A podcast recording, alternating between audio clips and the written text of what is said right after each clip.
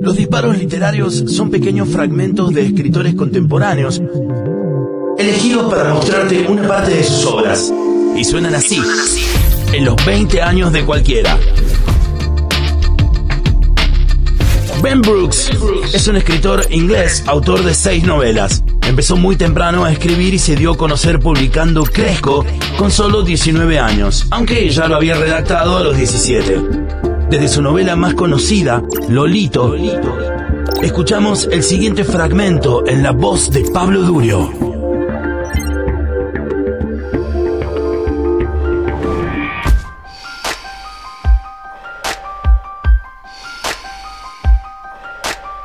Volví a casa después de clase, preparé té y me senté con mi madre mientras ella veía las noticias.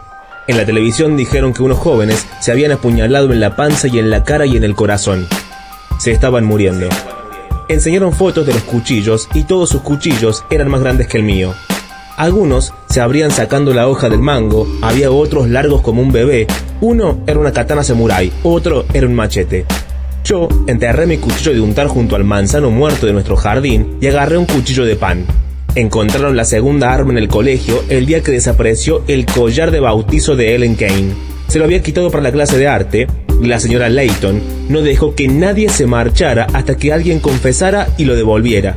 Nadie confesó ni lo devolvió.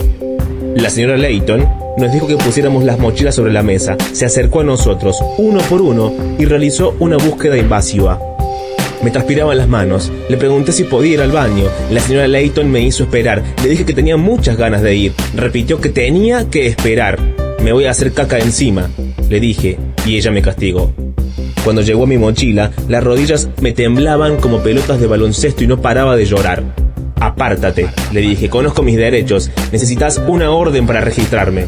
Había escuchado mucho Jay-Z. Ella me gritó, me ordenó que me fuera a un rincón. Entonces el cuchillo de pan apareció en su mano.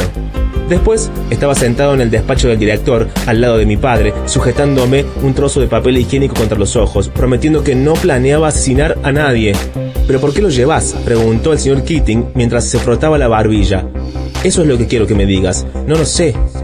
¿De qué tenés miedo? Simplemente tengo miedo. Tres días más tarde, vino a casa un policía.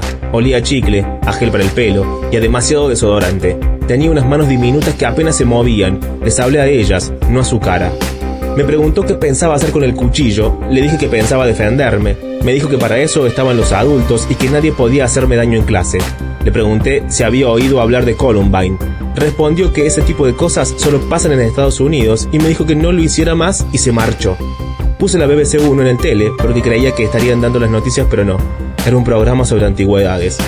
Me encerré en el baño y me tumbé en la bañera vacía durante dos horas, imaginándome solo en una nave espacial, rodeado de galaxias púrpuras que giraban lentamente. Mi madre reaccionó proponiéndome que aprendiera artes marciales. Ben Whelan me contó que había unos monjes maestros del kung fu que podían matarte sin necesidad de tocarte. Me pareció que eso me gustaría. Busqué en la guía telefónica y me encontré un sitio dirigido por una mujer.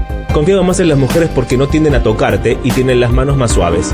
Fui a dos clases y luego lo dejé porque ninguna de las llaves parecía capaz de ganarle a un cuchillo o a una pistola.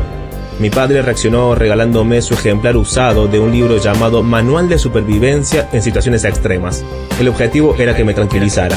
Me lo aprendía entero de memoria. No consiguió tranquilizarme. Terminé la primaria un día sin nubes y dejé de ver a Ben William. Entré en la secundaria tras pasar el examen de acceso. Él fue un instituto de secundaria para gente que a veces pega a otra gente. Pasé el verano recogiendo babosas en recipientes de plástico de comida para llevar, leyendo el Manual de Supervivencia en Situaciones Extremas y robándole cervezas a mi padre.